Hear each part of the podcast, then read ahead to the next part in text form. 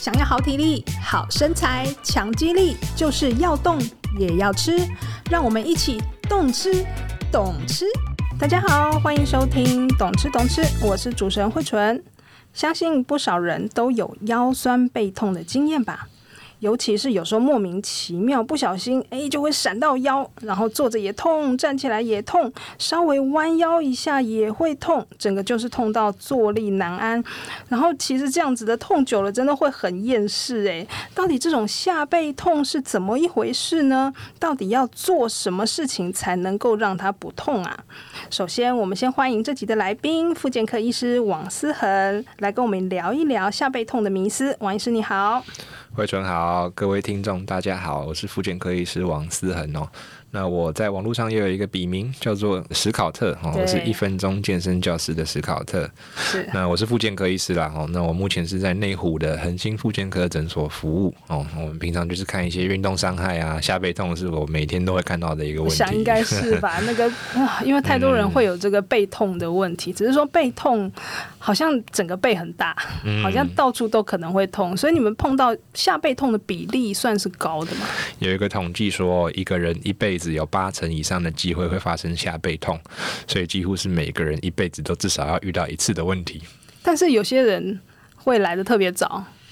嗯，对，我目前遇到最早的有小学生啊，小二还小三就有了。那你有看他是什么状况吗？他是因为什么？呃，也是我们所谓的这个非特异性下背痛。那个小学生我印象很深刻，他看起来就是白白瘦瘦弱弱的，感觉没有什么晒太阳的感觉，然后来就是就是弯腰驼背，然后很不舒服，然后坐立难安，就是下背痛的一个表现。嗯、那我就问他说：“哎、欸，你怎么会这样？”因为小朋友通常我认为是活动，可能打球什么，可能扭到或者说没有，我坐在教室坐一坐就开始痛，就跟很多成年人一样。啊、然后我就问一下他的生活形态，哇，现在小学生好可怜哦，都是坐整天，而且回家继续写功课写到十点。我一开始听到我都不太相信，小学二三年级就这样痛的，真的很少见啦。但是我问到一些，比如说一些家长啊，说，哎，你现在小孩都怎么样生活？真的现在很常见，都是这样子，学校做八小时，回家再做四小时，好辛苦。那你刚刚说那个 case 是小学二三年级而已哦。嗯真的这么小，那那那让我吓一跳，真的。所以后来他怎么办啊？后来哦，就是跟他喂教啊，就是说你可能要去动一动，嗯，要动一动。然后他那种情况其实都蛮良性的啦，大概一两周就好了，真的是一两周就好了。嗯，那但是就后续就是建议他真的小朋友还是要多出去活动啦，不然这个对身体不好，对于他的下背也真的不好。是，哎，你刚刚说。这样子一两周就好了，嗯，但是有好多人他会痛非常久，嗯，那这个到底是什么状况？有什么不一样啊？呃，慢性下背痛哦，就是定义是三个月以上。如果你的下背已经不舒服三个月了，那、嗯、你就属于慢性下背痛的患者。我们急性的下背痛哦，就是痛三个月以内啊，其实有非常良好的预后。意思就是说，其实大部分人在一两个礼拜就大幅的好转，顶多一两个月的时间就已经不痛了。哦，这个是大部分人的情况。但是大概有十 percent 左右的人，他会慢性化哦，就是超过三个月还没好。那这样的情况愈后就比较差一点，他可能就不会像。我说的一两个月就好，他可能就会比较长的时间。好，但是即使如此了哈，大部分的下背痛其实都不需要开刀，不需要担心。可以正常的活动，那也大部分会慢慢的改善啦。只有极少数、极少数会需要开刀，或者是需要比较这种进阶的治疗方法。我有听说慢性下背痛会跑到这么久的时间，是因为它急性期的时候没有处理好，所以变成慢性，所以它一定是从急性来的嘛。这个跟各位听众哦讲一下，很多人可能都不知道，甚至可能有一些医师都不知道。如果不是本科的话，下背痛的成因啊，其实百分之九十是。没有明确原因的，啊，好难，好难啊！对，就是意思是说，我们去呃做各式各样的检查，X 光啊、超音波啊、核磁共振啊、抽血啊，做各式各样先进的医疗检查哦，都找不到任何的原因。所以不是都是那种先闪到腰才变成的。嗯，即使是闪到腰的患者，我们去给他做各式各样这样的检查，也其实通常都找不到疼痛的原因。哦，这个占了九成。哦，所以很多患者说啊，我闪到腰啊，医生跟我讲说我骨头没事啊，就给我开了药，就叫我回去啊，可是我还是痛啊，到底是为什么痛？这个时候真不好解释啊，就是说，就是因为对，对医学的目前的那个侦测哦找不到。我个人的看法，这是我个人的看法，这这这不是医学的那个那个教科书上写的哦。我认为其实痛一定还是有一个原因在，嗯、只是哈、哦，你可能是比如说肌肉发炎了，或者是肌肉很微小的拉伤，那这个以目前的科技来讲，我们还没办法准确的侦测得到，就是你的伤很小，但是你的疼痛感觉很严重哦，但是我们侦测就侦测不出来，所以才是九成哦，说找不到。所以这个伤很小，但是每个人的疼痛感觉差很多，这个跟每个人的。啊，不不晓得要，我每次都说不想要说什么的解释，都说是体质这样。没错，疼痛真的是一个非常非常主观的事情啊。比如说，我们每天做一样的注射好了，像打疫苗，打疫苗最准。你看十个人打疫苗，不同的表情啊，嗯、不同的经验哦。对，有些人我觉得好严重哦，疫苗害我一生。对对，对，对，对。有些人觉得我没感觉，你打完了吗？对，真的有人打完针就说，哎，你打完了。有有人这样跟我讲，所以疼痛是非常非常主观的事情。有些人就一样的伤就觉得好痛好痛，有些人就根本不会来看医生的也有。对，所以连 X 光啊什么这种有这么高的比例，九成的比例是拍不出任何的骨头上有什么问题啊，或者哎，筋膜应该拍不出来。筋膜的话是拍不出来。我们的核磁共振可以检查出一些真的很严重的发炎啊，但是即使做核磁共振哦，也是一样，大部分人并不能找到原因所在。那大家很常听到什么椎间盘突出啊，什么长骨刺哦，就这种有明确原因的下背痛，其实只占了十 percent。尤其像椎间盘突出，很多人一来就说：“哎、欸，我是不是椎间盘突出？”这样子占了下背痛的二到五 percent 哦，所以其实非常非常少，非常少。对。但椎间盘突出它的痛法跟你刚刚说的这种痛会不一样吗？嗯，椎间盘突出哦，它只占了二到五 percent，那它最多的这个症状就是一个是腰痛，嗯、但也有少部分人不会腰痛，它只会有屁股。大腿、小腿的紧麻痛，哦，那这个又我们叫坐骨神经痛，嗯、就是椎间盘突出，它有可能会造成背的痛，它也有可能叫造成下肢我们腿的痛，哦，这个是椎间盘突出的症状。椎间盘突出算是一个疾病，对。那我们刚才讲的坐骨神经痛，它就是一个症状，嗯、症状就是我们刚才描述的大腿、小腿、脚的麻、胀、酸。痛，因为它是神经的症状，所以它的症状会多很多变。哦，有些人会说，我就觉得小腿好紧哦，怎么拉筋都没有用。有些人会说，我就觉得腿胀胀的，好像肿起来的感觉，可是一看又没事。哦，那也有些人会觉得说，像是热水流过的感觉，就是神经的症状就会很多变呢。那是被压到吗？还是通常是被压到，或者是被椎间盘突出的这个地方局部的发炎给刺激到。哦，这是目前的看法。嗯，嗯但是一般的下背痛。结果发现又没有这些东西，几乎都不是哦。我们说的九成都不是。嗯，还有一个很常见的问题，说脊椎侧弯，哎，我是不是歪掉了？尤其是有些民俗整复的啊，有去做过这些整复的，他整天就会跟你说，啊，你这边歪，这边歪掉。但是其实也是大概九成啦，来照其实都都没有真的歪。根据统计，有侧弯的人，他的发生背痛的比例跟没有侧弯的人一样。通常我都把它视为一般人啦。啊，你有侧弯，但是其实你就是一般人哦，那也没有需要特别治疗。啊，未来发生背痛的机会也一样。然后啊，有些人会觉得说，好像大部分下背痛还是会发生在年纪比较大一点的人身上，就整天觉得哦这里痛那里痛。那下背痛这件事情到底跟年纪有没有关系？是不是跟我们的骨头老啊老化有关系？然后年纪越大，它会变越痛吗？嗯，通常下背痛不太会发生在儿童青少年，但是因为现在生活形态的关系，到我现在大家看到可能十八岁、二十岁就开始有了。那研究告诉我们，中年人是一个高峰。哦，就大概三十到五十岁之间哦，是很容易背痛的一个族群哦。那反而很有趣哦，五六十岁的人他会有一个凹槽，就是他好像反而比较不会背痛。嗯。但但是到了七八十岁又有一个往上升的趋势哦，所以呃，第一个不并不是越老越痛啦，嗯，然后反而中年人是一个高峰。嗯。那也不知道为什么这个退休年龄的前后好像就就没事了。我个人有个看法，就是我们现在发现下背痛，它是有一个很大的心理成分在的一个因素。嗯、中年人生活压力很大，超大。在五六十岁的时候，他是一个可能你财富快要自由或自由，工作压力没有那么大，可能身居一个领导的地位，然后可能用家庭的负担离巢期嘛。对。所以我个人看法是，五六岁的人可能生活最自在、舒服一点，所以他的那个神经没有那紧绷的情况下，他的下背痛发生几率是最低。这是我的猜测了，我不知道是不是真的。但很有趣啊，就是跟心理其实会有影响，有很大的影响。对，对，所以啊，但是心理。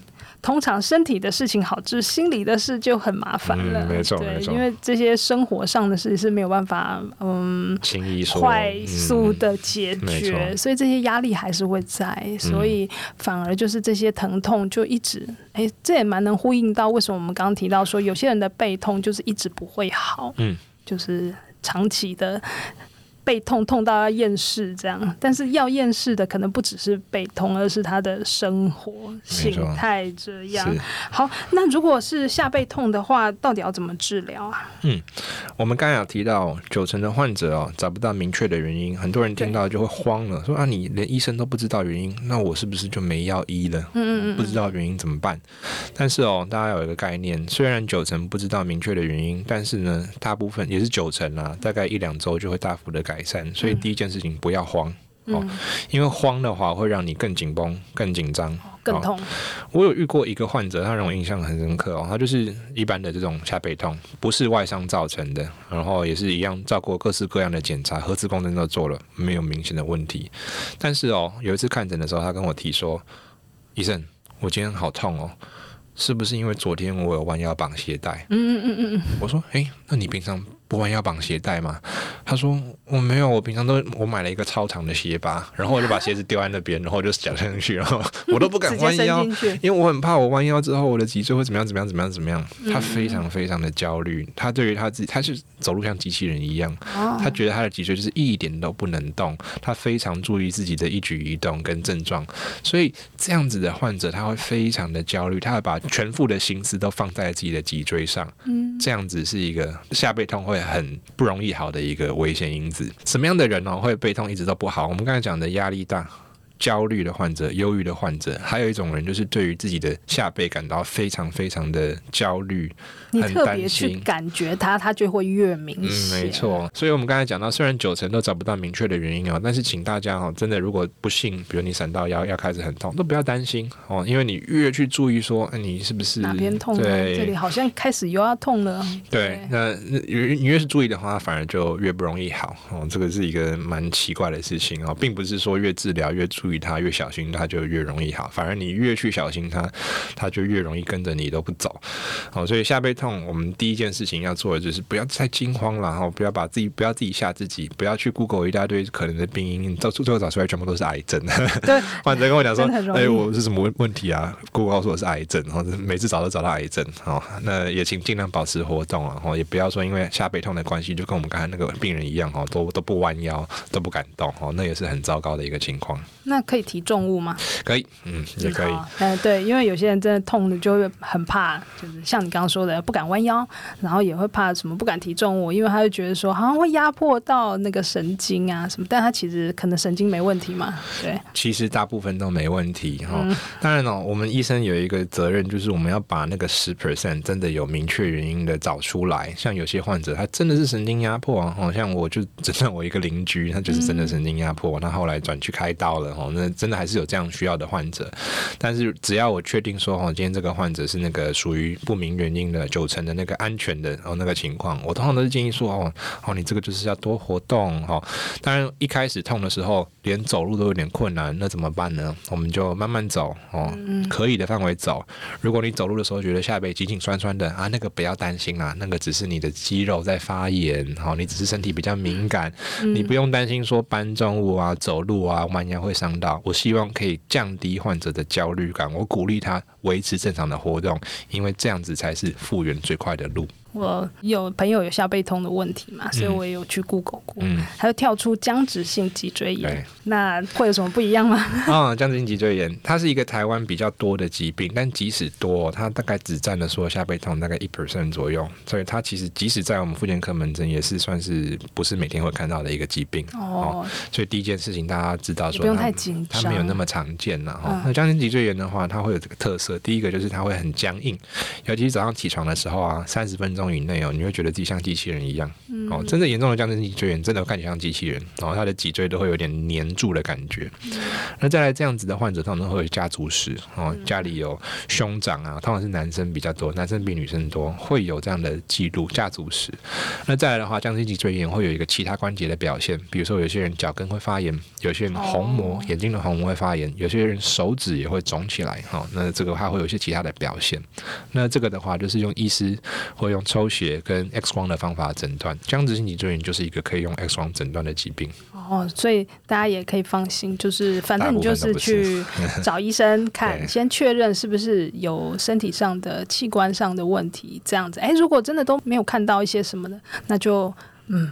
放心吧，放心，对正常活动，正常生活，对对。那呃，要怎么治疗？其实我们刚刚稍微有提到一些哈，但是还是有些人会痛。那我们可以吃止痛药吗？嗯，目前哦，这个各国的官方建议的下背痛治疗方法，第一个事情其实就是我们刚才讲的胃教。让患者放下心来，降低他的焦虑，不要让他就是一下子就想到我是不是癌症。哦、嗯嗯嗯，鼓励他多活动，这个是基本功。再接下来的话就是药物哦，那其实药物是被推荐的选项。很多人觉得吃药伤身，但不会哦。我们现在开的药物其实都很安全哦，副作用低。嗯、那我们开开的药物其实大家就是可以在药房买得到的那种呃，就是非类固醇类的消炎止痛药。有些很多人会跑去买普拿疼。嗯呃，普拿疼不算是类非类固醇的那个消炎止痛药，它没有用。对于下背痛来说，普拿疼没有用。哦，直接讲没有用。好，大家记得哦，如果是下背痛的话，不用买普拿疼，不要买普拿疼哦，对，没有什么用。大家那肌肉松弛剂呢？肌肉松弛剂也是一个大家哎，很多医生呢会会处方的药。好，那肌肉松弛剂也有一点点的帮助。哦，那这个是我通常就是开肌肉松弛剂跟消炎止痛药，然后大概一周的时间，其实大部分的患者就是会大幅改善了。那有很严重的患者，有时候会被处方那个像吗啡类、鸦片类的药物哦。那我们通常是开弱效型的啦。哦，那这个短期使用其实也还好，但是这类的药物它有比较多的副作用，比如说如果过量的话，会容易头晕。便秘，甚至有些人会呼吸抑制哦，所以我是没有在开啦哦。嗯、那但是短期的使用，我觉得还好哦，但是不要超过两个礼拜哦，会有一些依赖性、成瘾性出现。那除了药物之外，就等于只有附件的。嗯，一图了嘛？呃，如果不开刀的话，附件的话，我觉得哈，短期之内使用，像是我们的热疗、电疗这些，我觉得还蛮合理的。因为有做过热疗的人，你都知道，说你那个下背痛，热疗之后真的会舒服，至少舒服个半小时啊，不会很厉害，但是就是哎、欸，让你暂时可以比较好活动，舒缓一点。对，它电疗也是差不多的感觉，就是做哎、欸、好一点点，但是很快就是有有那个效果就消失了哦。那目前这个官方的建议哦，如果说真的还是痛的患者，我们药物啊、胃教啊，如果说已经都做了哈，我们第二线会建议做徒手治疗。嗯，徒手治疗就是由物理治疗师执行，做一些拉、放松啊、嗯、伸展啊。哦，那其实不只是这个徒手治疗，像在美国有一些整脊。嗯，哦，或者是甚至像是中医的推拿，也都被视为是徒手治疗的一个方式啊。中医还有针灸嘛，哦、对不对？针灸也有一些人会这样建议，但是针灸目前因为可能国外人我不知道是不熟啦，目前不算是第一线的治疗的建议。我知道台湾很多人会去针灸，哦、台湾蛮多，对。那我对针灸的看法是，我觉得它的效果也是有啦，但是。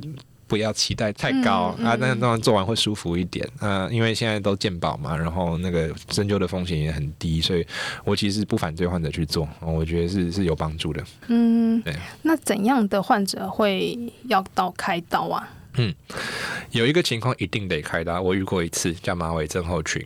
马尾症候群哦，就是人的脊椎的神经被严重的压迫，嗯、它会有几个特色。第一个脚会很痛，它会有坐骨神经痛。嗯、第二个，它大小便会有点不太顺，有些人会失禁，就是诶，我没有在控制，它怎么就自己流出来了？哦，有些人是解不出来。哦，呃，很用力，很用力都解不出来，大小便都控制不好。我那个是神经已经压坏的一个症状，那个要赶快开刀，不能拖。最后一个是叫马鞍部的麻木，就是我们胯下哦，我遇过一个患者，他说我擦屁股哦，我只有半边感觉到的感觉，我一半的屁股是没有感觉的。那个就是，这也是压迫到，那个是神经压迫的一个症状。有这个情况的人哦，我们都是赶快开刀，不要等，不用再多想了。但是这个用影像检查都检查得出来，检查得出来，所以它是属于那十趴的十趴。其实这个马尾症候群，我目前行医到现在只看过一例，呃，两例啦，两例，所以那个很很少见，很少见。那种是。天生的吗？还是它是不是因为什么状况会？大部分是椎间盘突出，哦、然后也有肿瘤，哦、呃，外伤也有可能撞到，那很严重的车祸才会，这种一定要开刀。那剩下的患者通常都是不急，就是说，比如即使你有坐骨神经痛啊，椎间盘突出，其实也大部分会在保守治疗之下好，比如说是运动啊、止痛药啊，或者是来复健科复健啊，其实也大部分会好哦。大部分都不需要开刀，嗯、当然了，有些人他就拖一个尾巴，他就一直都一点点感觉。嗯、但是哦，我我的看法啦是说，如果你今天的生活啊，基本上还可以过，我可以睡觉，我可以吃饭，我可以上班，我可以运动，那其实我觉得大部分就这样就好。诶，我通常都不建议去开刀。嗯、真的很需要开刀的患者哦，基本上是行走有困难了，每天都痛到醒来。哦，生不如死，我吃了药也完全都没有改善，而且我复健都有去做啊，医生都叫我做，我都很听话，都没有用。嗯、这种患者，我觉得就去开刀吧。可是他像这样子的状况的话，他要开什么啊？因为他如果也不是神经压迫的状况，嗯、他能怎样啊？像呃，我自己其实有认识蛮多骨科医师的啦。像有一些患者在我们这边复健，真的效果如果不如预期的话，呃，一些年轻人椎间盘突出，我都转介去开一些微创手术。嗯、像是我们的副总统赖清德前阵子不就开了一个脊椎的刀？哦，当然据新闻说他是开一个椎间盘的微创手术，他术后一两天就出院了，一个礼拜就开始跑行程了。这样的手术，它的好处就是它的风险低，复原很快。哦，那就是他可以把那个椎间盘压迫的地方用内视镜的方法摘除。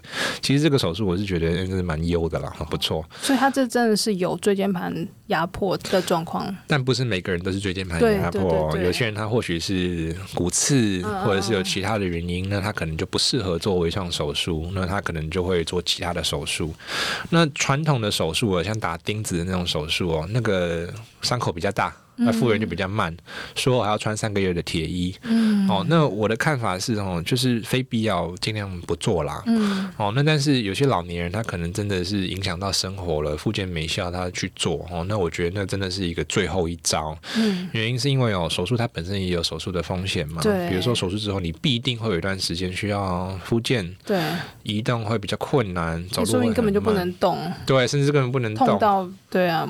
那如果是年纪大的人，他还有一个问题是，他如果一段时间不能正常活动，他的肌肉会大量流失。嗯、所以我遇过不少的患者，开完刀之后就没有走路了。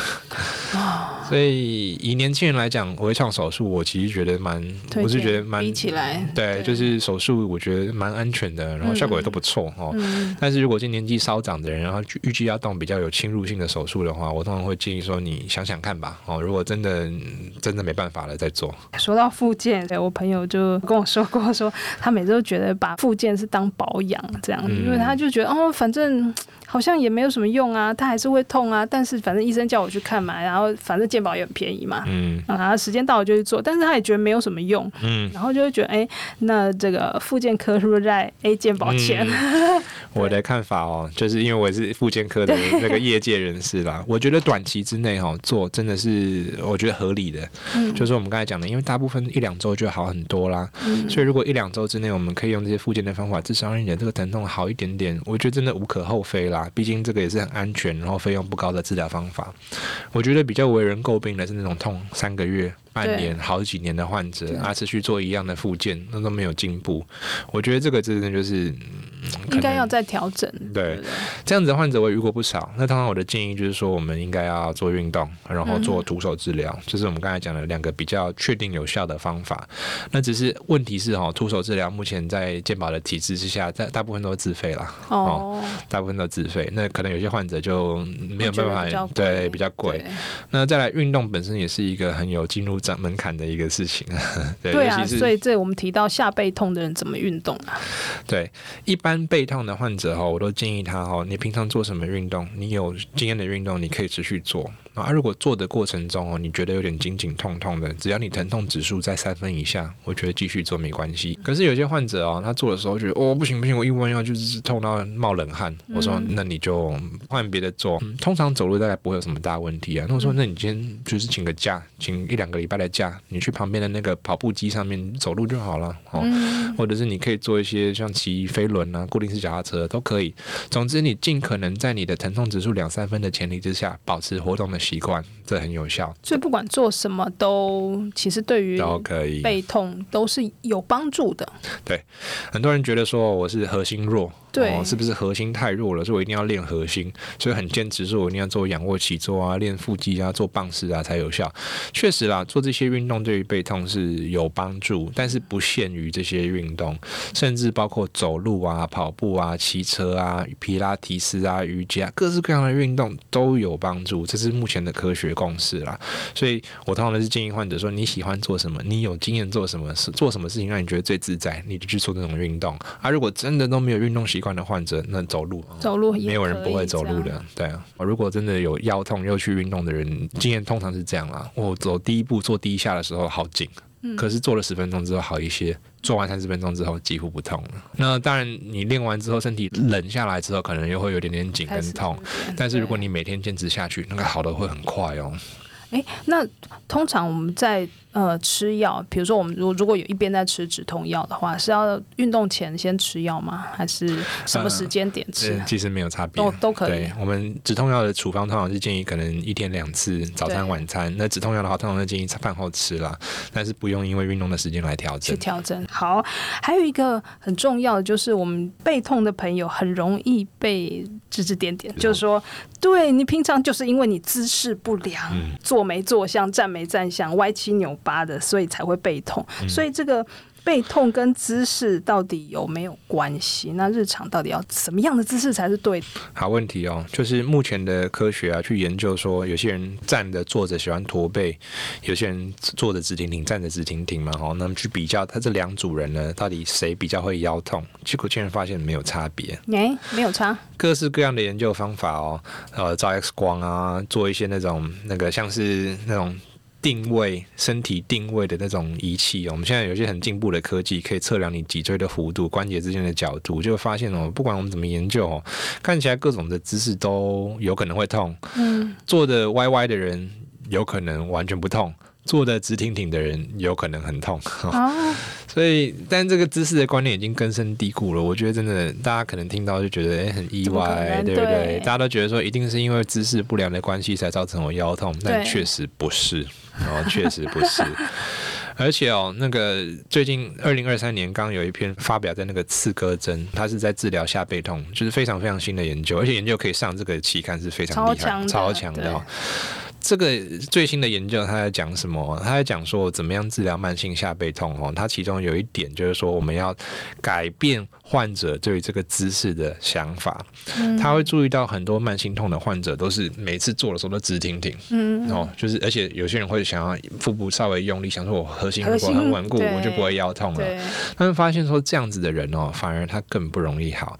所以这个研究，他的研究方法里面有一招，就是说哈，他要教患者说，你要试着去放。放松你的核心，你的弯腰的时候，你可以放心的弯，你可以不要憋气去弯腰，他反而会希望你用一个舒服的姿势坐着，而且这个舒服的姿势，如果今天是弯腰驼背的话也没关系。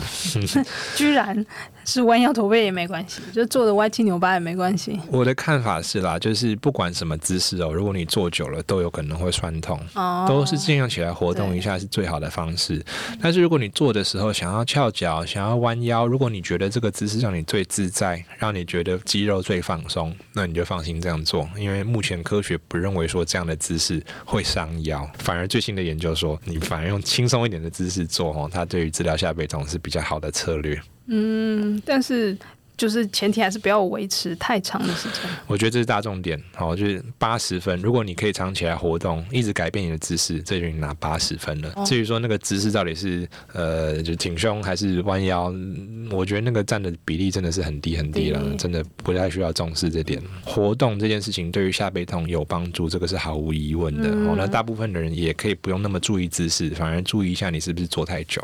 嗯，最后还是不免俗的想来问一下，嗯、有没有什么动作可以缓解下背痛？我们刚才提到说，就是说我们平常在做什么运动，就继续做那个运动。真的没有运动习惯的人去走路就很好。但是我还是会很常被问到说啊，那我没有什么在家可以做的运动哦？那我就通常都推荐这招叫做猫驼式哈。嗯、猫是猫咪的猫，驼是骆驼的驼哈。那它的做法就是说哦，我们四足跪姿，意思是说哈，我们手撑着瑜伽垫或撑撑着地板，然后膝盖跪。哦，就是有点像是一个像狗狗或猫猫猫猫的那个那个动作哈。然后我们这个是起始动作。接下来呢，我们像一个骆驼一样啊，把我们的背啊往天花板的方向拱，好像要把那个驼峰拱出来的感觉一样。在做这个动作的过程中，你会觉得下背紧紧，甚至痛痛的感觉。但是不用担心，如果疼痛指数一样三分以内哦，请可以放心的做。做到顶的时候呢，我们维持个五秒钟、十秒钟，然后放掉，慢慢慢慢的回到初始的姿势。是，